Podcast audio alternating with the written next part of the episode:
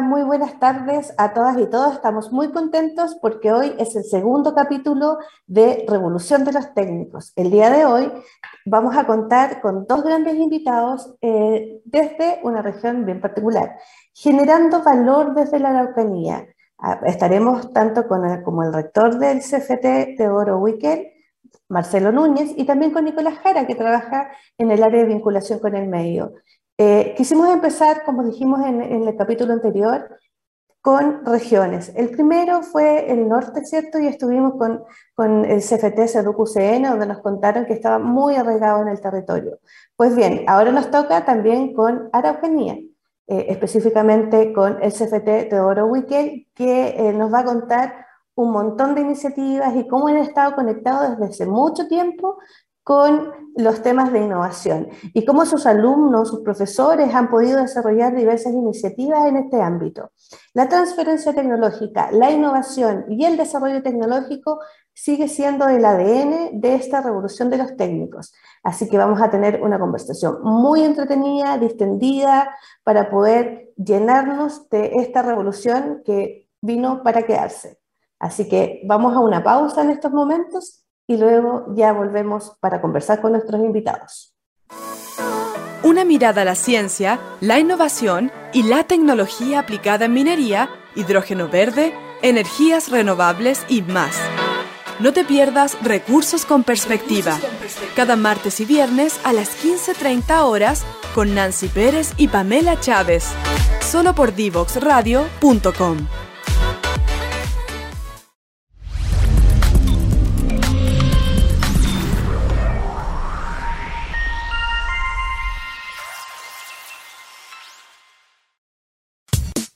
Divoxradio.com.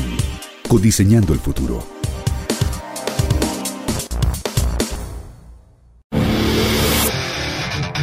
Si quieres descubrir el valor de las ciencias de la computación en el desarrollo de los niños y jóvenes, no te puedes perder.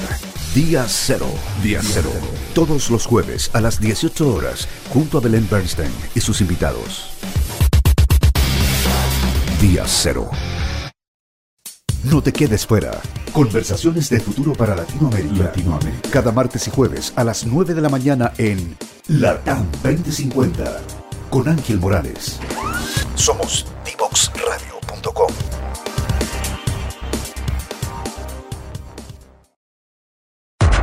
Te invitamos a conocer el destacado rol central de la educación técnica profesional en Chile, sus innovaciones, desarrollos y el importante impacto que genera en las personas y los territorios.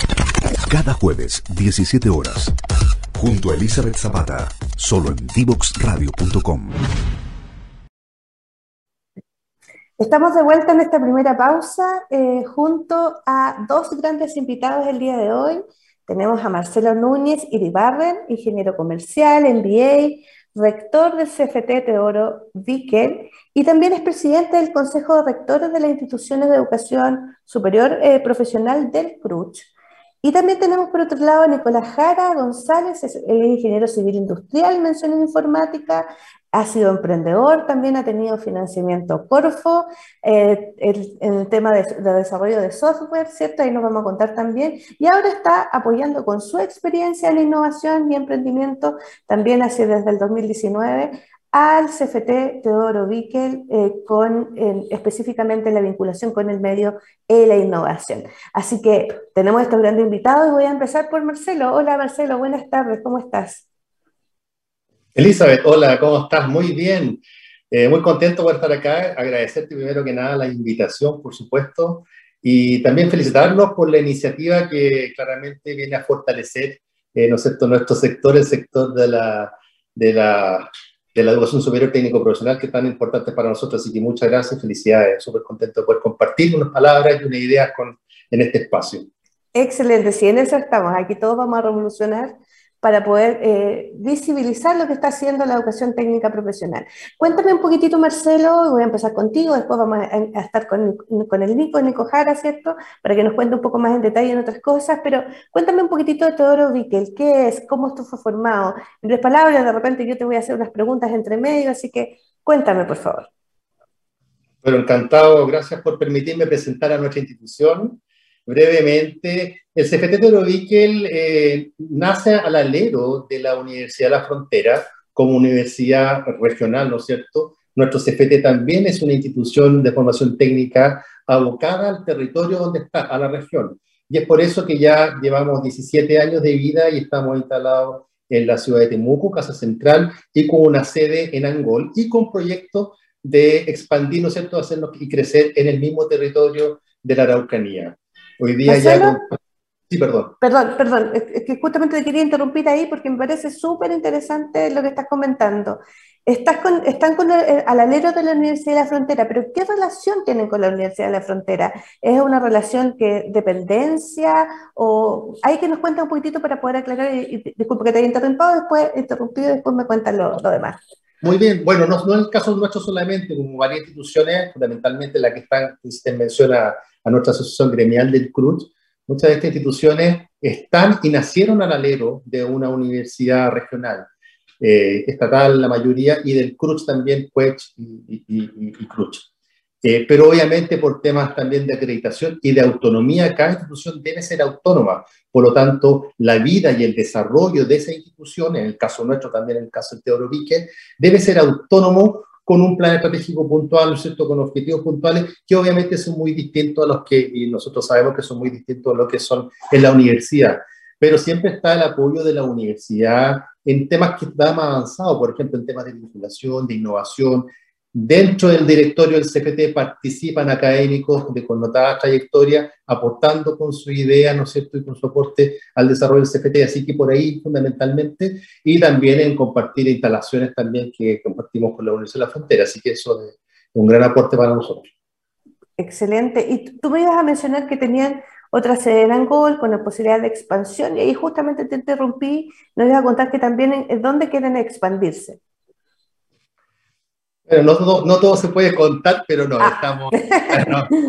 Bueno, uno, así que uno tiene ideas, pero de ahí que se desarrolla en, en, en, lo concreto, eh, siempre está, pero son de, de largo aliento, pero claramente, que claramente en términos generales, sí queremos estar presentes en la zona lacustre, claramente sí en algún momento, y también en Costa Araucanía, una zona de la región que tiene muchísimas oportunidades para los estudiantes, donde no hay ninguna institución de educación superior y creemos que nosotros, como institución técnico profesional de la región, tenemos el compromiso y el deber de estar ahí, ¿no es cierto?, para desarrollar en conjunto, ¿no es cierto?, también ese territorio que es, que es fantástico. Así que son los dos grandes polos donde podríamos estar también presentes.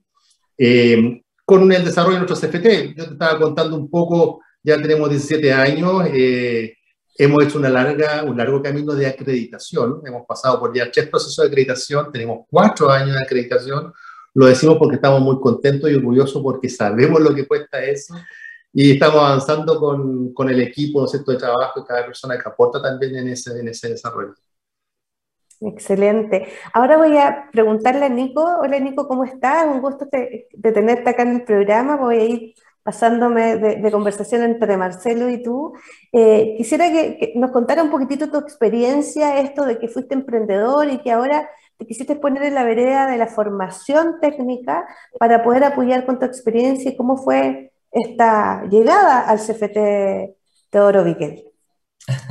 Hola Elizabeth, gracias por la presentación. Feliz igual de, de poder estar compartiendo. Siempre eh, nos pasa mucho como institución y en muchas partes pasa de que sabemos que estamos haciendo muchas cosas, pero a veces no tenemos la vitrina suficiente o la fuerza suficiente para mostrar y contar lo que se está haciendo, que a veces puede también generar mucho valor también en, la misma comunidad. Así que estos espacios realmente creo que son, son muy valiosos que, que existan y que ayuden a visibilizar mejor lo que hacemos.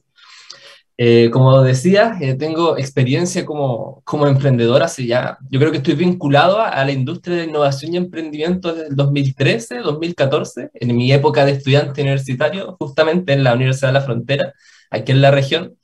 Eh, y ahí comienza un camino bastante largo y, y, que justo iba de la mano también vinculado quizá al Teodoro Bickel como en paralelo, porque siempre la iniciativa en las que estaba participando, Teodoro Bickel siempre estaba, estaba presente, de alguna u otra manera.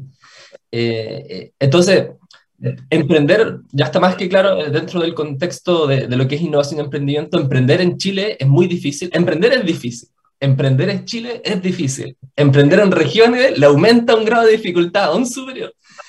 junto con todas las otras problemáticas que hay que abordar, porque justamente están todos estos aprendizajes que uno tiene sobre la marcha, sobre las ganas que uno tiene a veces de querer hacer algo, pero luego darte cuenta de lo que quieres hacer tiene que responder a algunos problemas, y a lo mejor ese problema no solamente tiene que ser de un grupo, a lo mejor tiene que ser de un sector más grande. Luego te invitan a pensar en global, que tu emprendimiento sea de alto impacto, que sean problemáticas globales. Entonces, a medida que va avanzando ese, movimiento, uno se va dando cuenta de cosas que, dice, oye, el proceso uno podría mejorar.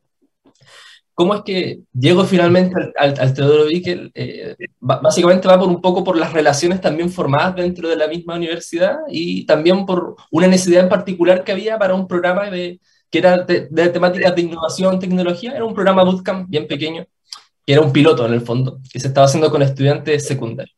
Temáticas que eh, para mí eran eh, súper pertinentes por mi formación y por lo que venía desarrollando. Así que ese fue el primer punto de interacción y a partir de ahí ya eh, generamos un, un, trabajo ya junto dentro del, del, del Teodoro Bickel eh, lo cual me parece igual súper relevante porque de alguna manera avanzando en innovación y en emprendimiento eh, es, también es muy valioso contar con gente que, que esté emprendiendo, que conozca lo que es innovar en regiones, todas esas dificultades. Eh, asimismo, como la docencia tiene que ser con gente que realmente trabaja en la industria, sobre todo dentro del CFT, para la innovación y emprendimiento tiene que ser algo similar. Así que muy feliz de poder estar viviendo todo este proceso dentro de, la institución que, esperamos que sea un, trabajo también de, de hartos resultados dentro de la región y de alto impacto y, de largo plazo, por supuesto. Muchas gracias. Marcelo, ¿cómo nace la innovación en el CFT de ¿Cuándo? ¿Cuándo está ese, en ese ADN y ganas de innovar para entregarle a sus alumnos? Ah, bueno, la pregunta no es fácil. Em, hay, hay, distintas etapas, probablemente ahora estamos en una etapa más formal yo me estaba acordando eh, desde el inicio, a mí me tocó llegar, yo casi ya nueve años, pero lo primero que me tocó hacer es actualizar el plan estratégico y la emisión. Y me acuerdo que en esa actualización de emisión, lo primero que, bueno, de las, las cosas que actualizamos fue el concepto de emprendimiento. Ya hace, no sé, pues, siete años atrás.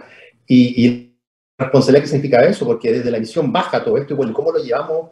Y ahí partimos eh, incorporando módulos de emprendimiento en todas las carreras, y eso lo hicimos ya hace muchos años ya, eh, pero siempre nos faltó generar y reforzar todo eso con otros conceptos, que de, paso agradecemos al Ministerio de Educación y por supuesto a Corfo, que hayan eh, decidido también apoyarnos a la institución de educación superior en fortalecer eso, porque obviamente no somos expertos, estamos, incluso creo que muchos estamos aprendiendo en ello, algunos más adelante, otros más atrás, otros con más recursos, otros con menos recursos, pero la motivación y las ganas por hacerlo está. Yo me acuerdo que el 2019, antes de la pandemia, con un asesor que tenemos, estábamos hablando de, decía, me gustaría innovar, decía, quiero innovar el modelo educativo. Mira lo que está diciendo, el modelo educativo es como el corazón del CFT. Y diseñamos algo, y empezamos a trabajarlo y viene la pandemia. Y ahí resultó una innovación de nuestro modelo educativo que durante la pandemia esa ola nos ayudó claramente, nos no, impulsó porque los cambios internos no, no, no, no fueron fáciles, ¿eh? ahora ya está un poquito más, fluye un poco más, pero eh, acortamos la carrera, eh, cambiamos, incorporamos el track de innovación y transferencia tecnológica, incorporamos un módulo de Industrias 4.0, aparte de los módulos propios de cada carrera, entonces, y eso ahora lo estamos implementando en todas las carreras del CFT en las distintas disciplinas. Ahí quiero, quiero, detenerme sobre todo lo que tú dices, porque dice, vamos, estamos incorporando innovación, ¿cierto? Emprendimiento en todas las carreras. Tú también eres emprendedor, por lo que supe, también estuviste también trabajando. O sea, otra cosa es con guitarra. Aquí tenemos a CFT Bickel, ¿cierto? Que eh, en, el aprender haciendo. Pero hablaste también de lo que es la industria 4.0. Cuéntanos un poquitito ¿Cómo introduces en las carreras que tienen actualmente toda esta conceptualización de esta nueva revolución industrial que se llama? Mira, eh, nace un poco también de, las mismas ganas de uno. Como tú decías, también vengo del mundo del emprendimiento y por eso también Nicolás es parte del equipo, porque la verdad es que uno aprende muchas cosas ahí a porrazo, en los emprendimientos externos, y probablemente el intraemprendimiento, lo que hacemos hoy día, emprendemos dentro de nuestra institución, lo hace Nicolás, lo hace el equipo directivo, lo hacen muchos profesionales dentro del CFT, ayuda a que todo esto avance. Y claramente un módulo de Industria 4.0, claro que lo vemos como un aporte a, la formación integral de los estudiantes. Yo creo que es necesario que estén visualizando lo que existe y lo que viene. Probablemente en algunos casos algunos estudiantes pueden decir, bueno, ¿qué ¿de qué me sirve esto si tengo que estudiar técnico en enfermería? Bueno, eh, con Nicolás conversábamos estos días, eh, yo no sé si todo el mundo lo está viendo, los cambios que durante la pandemia, entre pandemia, entre guerra, entre inflación, entre problemas de, de energéticos, el mundo siguió avanzando y siguió avanzando por el lado de la automatización y robótica. Y no avanzó poco, está avanzando mucho. Y eso no sé si todo el mundo lo está viendo, si todos los empresarios, los emprendedores, los gobiernos lo están viendo. Yo veo que algunos gobiernos no están avanzando mucho en eso de, de algunos países, pero otros sí. En Europa recién Intel va a, instalar, va, acaba de invertir 33 mil millones de dólares para producir algo que es estratégico, chip, chip de última generación. ¿Y quién usa chip?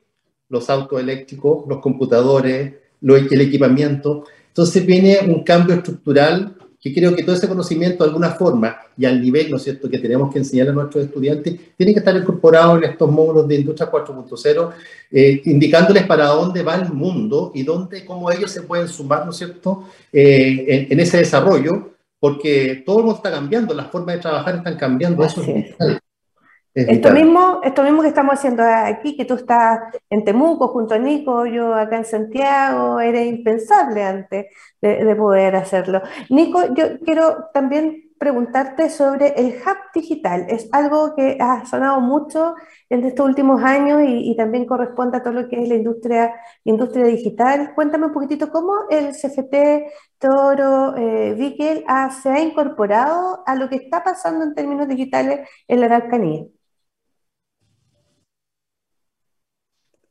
Sí, bueno, es un, es un, gran tema, un gran punto realmente a tratar. Eh, retomando también un poquito desde lo que hablaban de la industria 4.0 y, y, cómo se, se, incorpora dentro de las carreras, eh, es uno de los desafíos grandes justamente por lo mismo. Dentro del marco de lo que estuvimos viendo en el IPCFT 2030, en el trabajo de planificación estratégica, eh, dentro de esos procesos llega el momento donde también nos planteamos la pregunta de cuáles son las habilidades que van a estar en el 2030, cuáles son las habilidades que deben tener los estudiantes, estudiantes para ese entonces, eh, para cada carrera.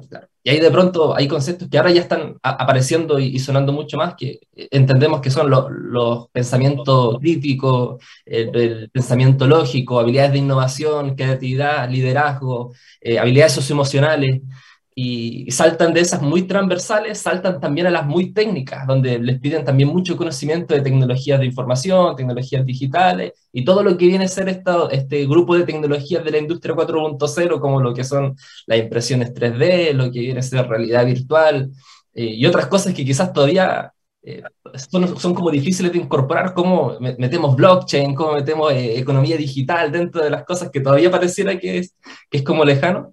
Eh, y, sobre todo para, para, la, para la región, porque eh, ahora mismo conversamos, mencioné blockchain, economía digital, pero de pronto uno de los coordinadores de carrera nos dice, en la industria de la agronomía estamos en la tecnología 4, pero aquí en la Araucanía estamos en la 1 o la 2. Estamos ahí con una brecha digital tan grande que es un desafío constante de decir cómo nos mantenemos en la tendencia de lo que está pasando afuera, pero también llevarlo a la realidad que tenemos nosotros en la región. Entonces, sí, es, desafiante. Eh, la institución igual tiene la virtud de, saber identificar las redes donde es importante incorporarse, cuáles son los gremios, los grupos donde hay que estar presente para saber lo que está pasando, saber con quién aliarse y, saber dónde y a quién recurrir a la hora de poder eh, trabajar y ofrecer eh, servicios, soluciones a partir de la, de la misma institución. Ahí yo creo que quizá el rector podría comentar un poco sobre el, mismo caso del proyecto Fortalece Pyme también, donde eh, viene a ser una gran oportunidad que, que nos va a, dar de, alguna manera como un banco de, posibles empresas a las cuales vamos a poder trabajar con tecnologías vinculadas a la industria 4.0. Entonces ahí eh, hay mucho, hay mucho que se puede avanzar, hay mucho que, se, que, que queda por recorrer, pero al menos queremos estar con un buen lineamiento que viene del mismo Corfo y PCFT y otras cosas que, estamos identificando. Excelente. Mira, vamos a conversar con Marcelo. Ah, nos quedan poquititos minutos para ir a, la pausa, pero yo quiero dejar plantear un par de preguntas que tienen que ver con lo mismo. Yo sé que ya están, ya han ejecutado muchos proyectos con financiamiento público, tanto de Minedu como de Corfo, para que nos cuenten un poquitito en qué están, qué es lo que han hecho, eh, cuáles son sus expectativas, cómo se vinculan también con las empresas y sobre todo, algo que también nos interesa mucho, eh, es cómo ha sido la perspectiva de género también en estos proyectos, ya que en general cuando uno asocia más los temas digitales, industria 4.0, sabemos que, que, las mujeres hay, hay, pocas posibilidades también, o más que poca posibilidad, hay una brecha muy grande eh, en términos de, de, este tipo de carreras. Así que les dejo planteado esas preguntas, eh, que nos cuenten de los proyectos a la, a la vuelta de la pausa y también el enfoque de género. Así que nos vamos a esta pausa en un momento y volvemos nuevamente con estos grandes invitados. Una mirada a la ciencia, la innovación y la tecnología aplicada en minería, hidrógeno verde, energías renovables y más. No te pierdas Recursos con Perspectiva, cada martes y viernes a las 15.30 horas con Nancy Pérez y Pamela Chávez, solo por divoxradio.com.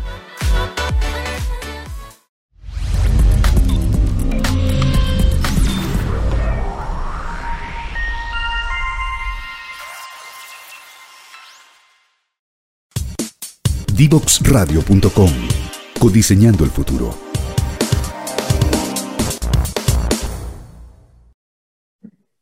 Hola, estamos de vuelta nuevamente en esta eh, última pausa. Quedamos eh, eh, con algunas preguntas hechas, pero antes de eso, queremos conversar, antes de, de en el tema de los proyectos puntuales, y el tema eh, finalmente de enfoque de género, que se lo quiero preguntar al rector, ¿cierto? Institucionalmente, ¿cómo trasciende eh, los temas de enfoque de género y también otro, otro tipo de enfoque que es súper importante, sobre todo porque estamos generando valor desde la Araucanía, ¿cierto? Y es cómo eh, la como visión de, de los temas de pueblo originario se traduce en esta formación técnico-profesional. Así que Marcelo, ¿nos podrías contar, por favor, esos dos ámbitos?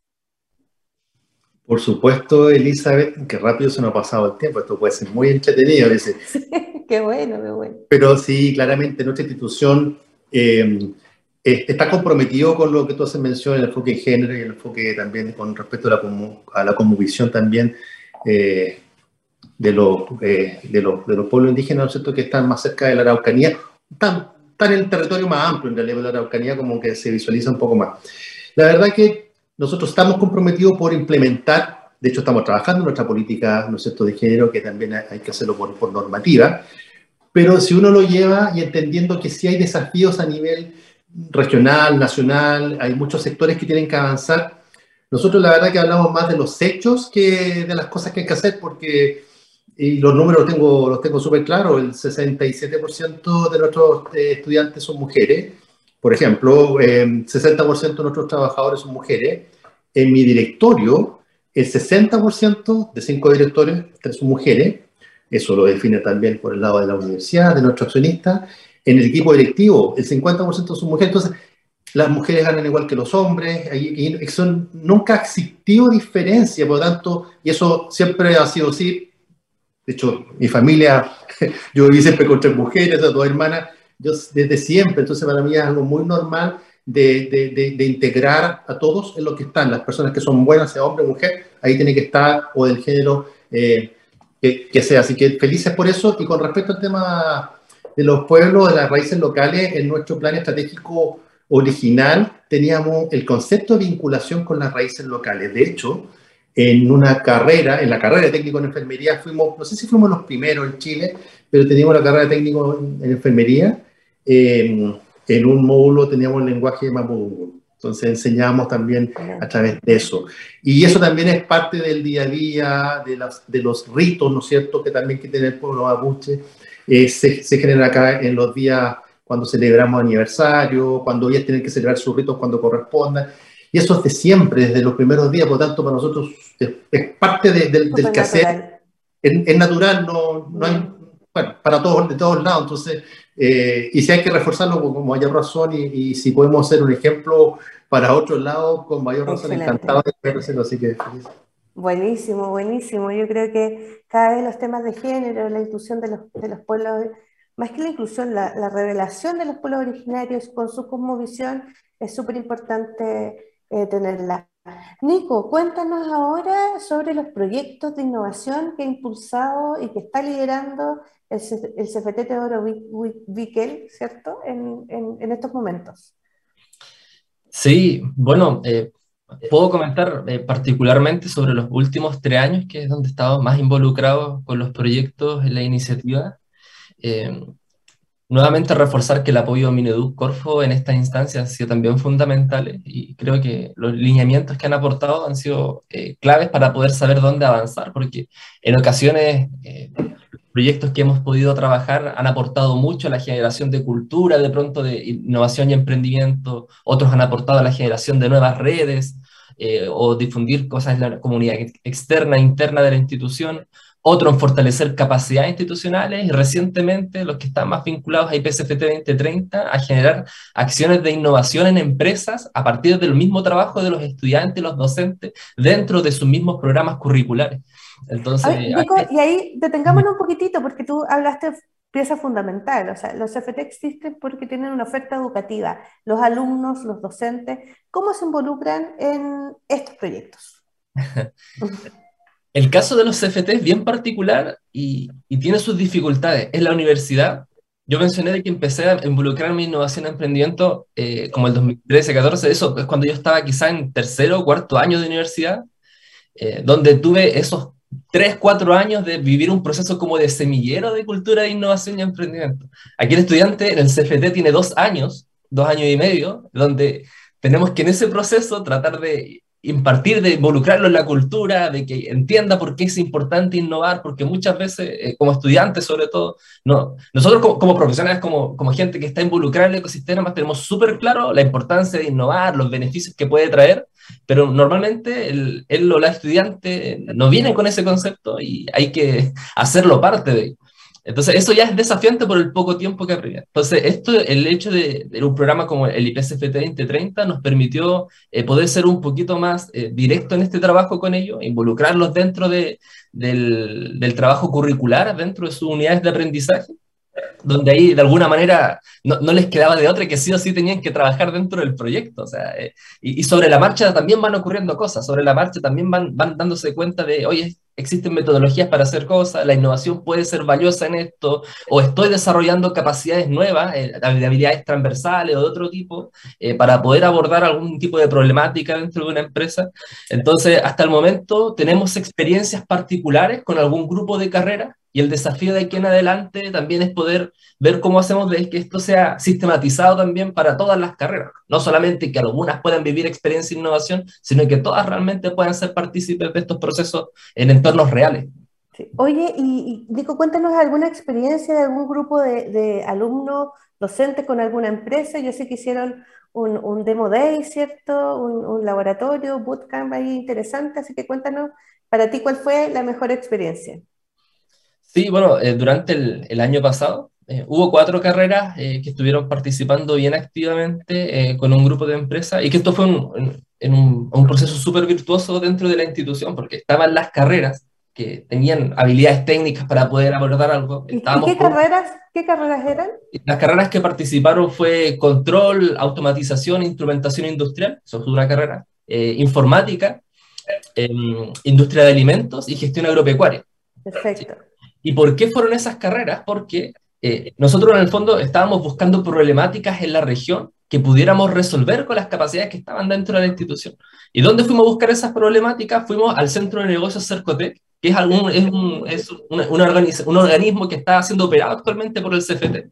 Entonces, fue súper virtuoso, digo, porque eh, estamos tratando también de, de, hacer conectar como las diferentes cosas que está actualmente actuando el CFT y poder contribuir entre ellas. O sea, no solamente tenemos la operación del centro de negocio, sino que tenemos los beneficiarios que tienen problemática, nos contaron sus problemas y nos dijeron, oye, tenemos dificultades en esto, acá, acá, acá. Y con eso tratamos de hacer el match. Dijimos, oye, esta, esta unidad de aprendizaje puede ser súper pertinente para resolver este problema. Y esta también, y a lo mejor trabajando con este igual.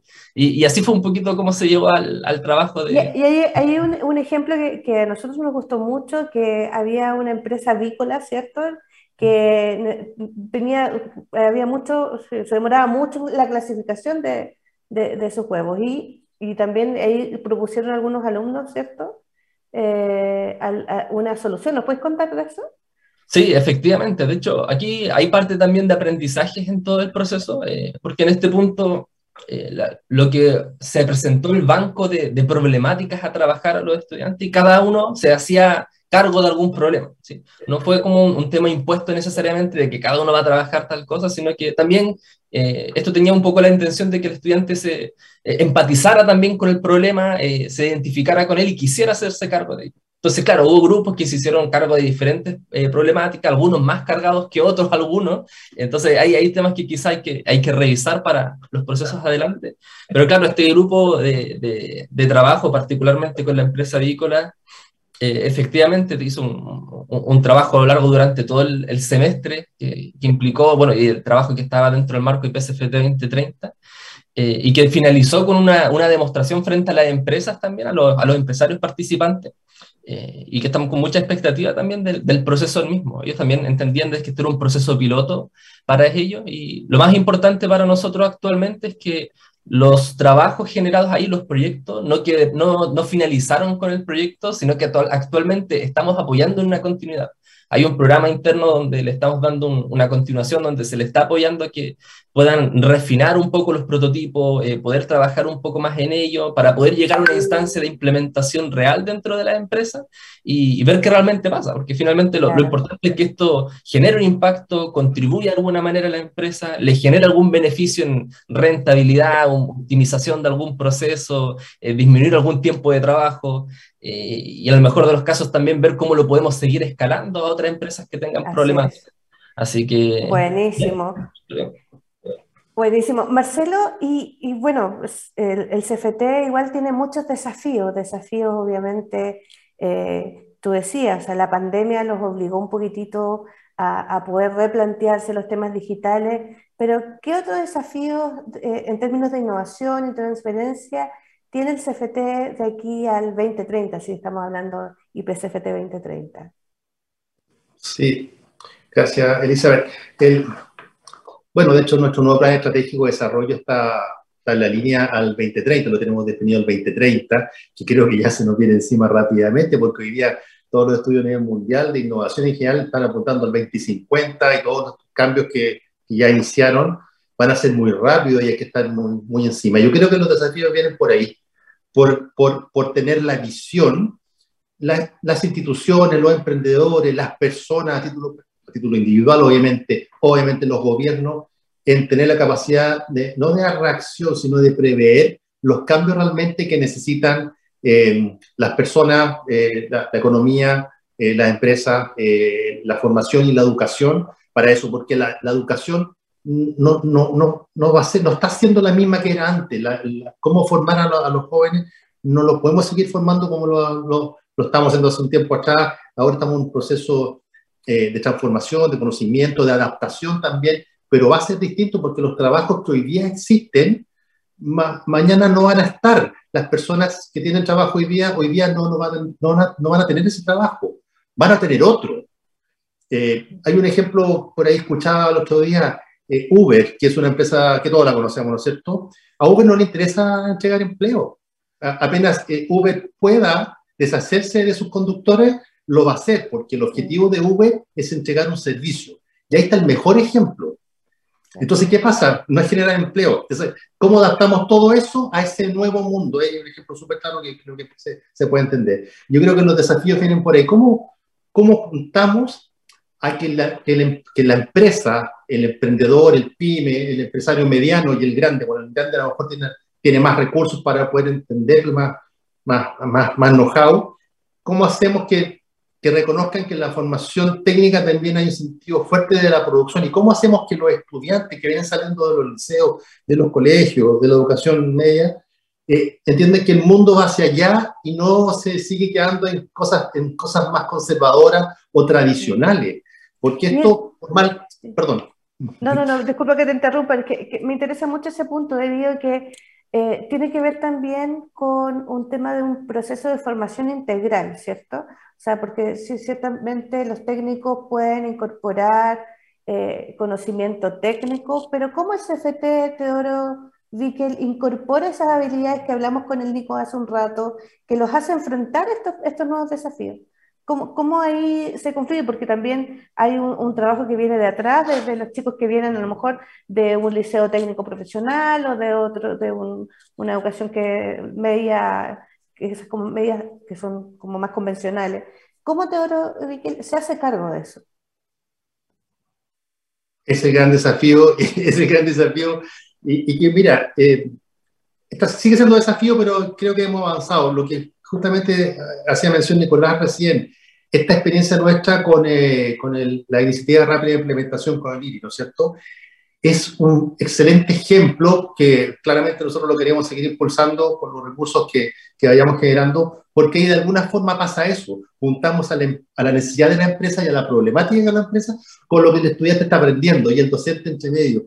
Entonces, si me preguntaras cómo podría el sistema fortalecerse, seguir haciendo eso. Por ejemplo, el centro de negocio, que es el COTEC, confía en nosotros y nos, nos, pasa la operación del centro de negocio en Mayeco. Por ejemplo, que Corfo también confía en nosotros ahora y nos pasa la operación, o nos adjudicamos la operación eh, de la red de asistencia técnica, ¿no es cierto?, que está en la misma línea, ¿no es cierto?, de apoyar la tecnología en las empresas.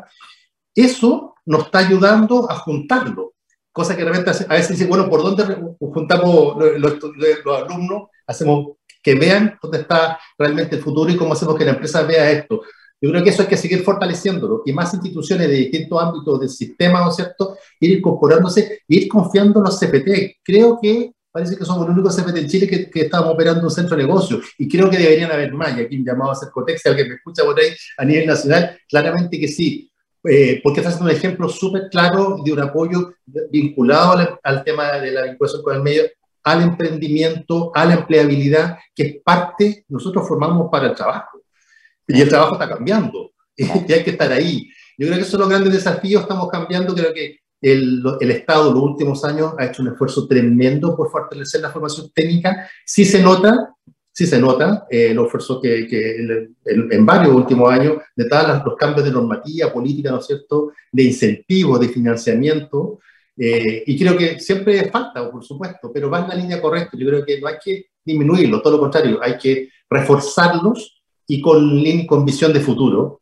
Eh, y tomando esta buena experiencia, así como tenemos buena experiencia en este caso nosotros, en este caso puntual, eh, me estaba acordando otra experiencia muy bonita que tuvimos también, otros CFT también la, la pueden, la pueden la Claro, y otros tienen otra experiencia, entonces ahí todos vamos aprendiendo y compartimos esa experiencia a favor de, fortalecer la formación técnica. Excelente. Y, para ir como cerrando, porque se nos ha pasado el tiempo, pero volando, eh, quiero preguntarle a Nico, ¿cómo sueña a estos nuevos alumnos, estas generaciones que van a ir formándose con el ADN de innovación y los desafíos tecnológicos que vienen? ¿Cómo, cómo sería el alumno del CFT Teodoro Vickel en el 2030? Qué buena, muy buena pregunta. Es una, pregunta que, que, positivamente la institución eh, se ha estado planteando, se ha estado preguntando y creo que algo que también ha estado tratando de incorporar dentro del mismo plan estratégico, dentro de los mismos sellos como institución. Eh, y creo que por ahí va un poco eh, por donde veo y creo y me gustaría que el estudiante Teodoro Vick en el 2030 pueda estar. creo que podría ser un, y un estudiante en primera instancia innovador, eh, hay una de las frases que me gusta, que creo que al 2030 van a desaparecer muchísimos empleos, van a crearse también otros nuevos, pero el que nunca va a quedar obsoleto es la persona innovadora. De eso sí que estoy muy seguro de que no va a ocurrir. Entonces tiene que ser una persona que, que sea innovadora, que la tenga incorporado en sí.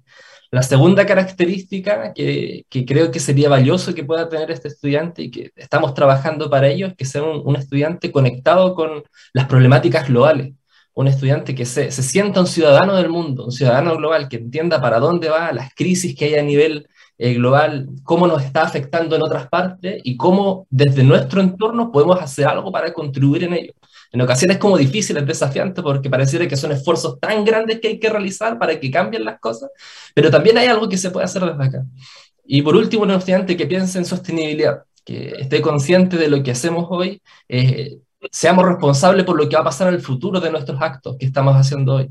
Eh, creo que esas tres son competencias son fundamentales. Todas las otras competencias técnicas que puedan desarrollar con nosotros, fuera de nosotros, de seguro van a ir rotando y van a tener que seguirlo haciendo porque el aprendizaje tiene que ser para toda la vida.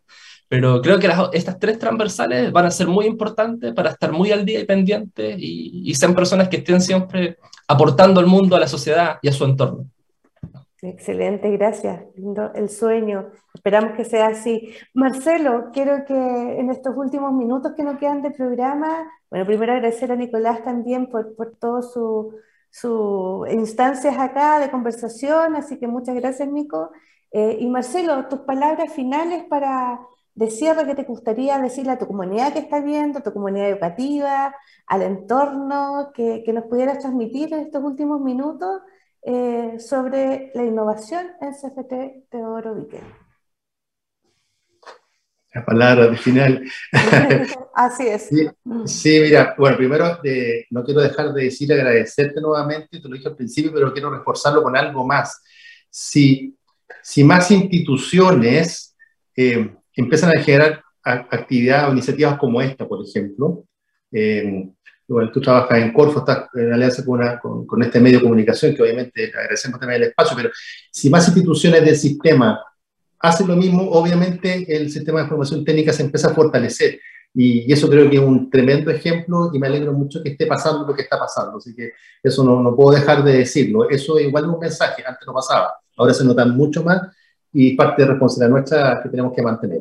Y para nuestra comunidad en general, eh, decirles que tengan confianza, obviamente, pero sí que, que se puede, que, que, que, no hay que tener miedo, que, que, que, las cosas sí las podemos cambiar y podemos adaptarnos. No hay que tener miedo a los cambios que, vienen en el mundo en general. Hoy día estamos pasando por una incertidumbre en todo sentido de cosas muchas personas no saben qué va a pasar en, en, en muchos ámbitos. No hay que tener miedo, yo creo que tener confianza en uno mismo y tener claridad hacia dónde quiere avanzar. El aprender nunca debe faltar. Uno siempre, nunca termina de aprender, yo aprendo, sigo aprendiendo todos los días, no solamente lo que leo, de lo que veo, aprendo de la gente con la cual trabajo, aprendo del Nico, aprendo de mi hijo, aprendo con mi señora, aprendo con mis amigos, aprendo de todo. Y creo que eh, eso es lo bonito porque, como dice eh, eh, Nico, a mí me encanta andar pensando y soñando qué de nuevo se puede hacer. Y eso, la creatividad, la innovación, es lo que también queremos incorporar en, en, en las personas que a lo mejor lo ven con, con, con, algún miedo. No hay que tenerle miedo, creo que es el gran desafío y vamos a empujar hacia allá. Así están todos invitados eh, a ser parte del CFT Torovikel de la región de la Araucanía y todo lo que se nos venga en el futuro. Así que muchas gracias. Muchas gracias Marcelo, muchas gracias Nico. Ha sido realmente una conversación muy entretenida. Se nos pasó volando el tiempo, así que de seguro nos vamos a estar viendo y, nada, muchas gracias nuevamente. Nos vamos a una pausa, a la última pausa del programa, agradeciendo a estos grandes invitados. Divoxradio.com Codiseñando el futuro.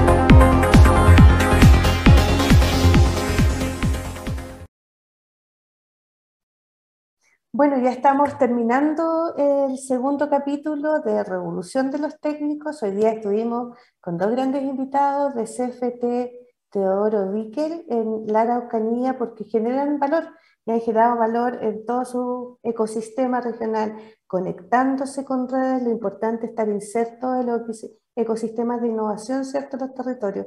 Y Teoro que lo tiene súper claro, tiene claro de que su ADN está la innovación, piensa en un futuro, piensa en los desafíos que quiere transmitir también a sus alumnos, a sus docentes, a los temas digitales, la industria 4.0, lo que se viene, a los temas de sustentabilidad, lo cual va a permitir tener un profesional integral, innovador, con adaptación y con resiliencia. Estamos súper contentos porque nuevamente estuvimos con los territorios conectados y quiero dejar los invitados para la próxima eh, semana, el día jueves, ¿cierto? A las 5 de la tarde. No olviden conectarse con nuestras redes sociales también va a estar este programa conectado y colgado en, en todas nuestras redes sociales, en divoxradio.com, ¿cierto? LinkedIn, Facebook, aprovechen de seguirnos porque hay muchos programas interesantes y sobre todo porque vamos a seguir revolucionando los técnicos. Así que nos vemos la próxima semana.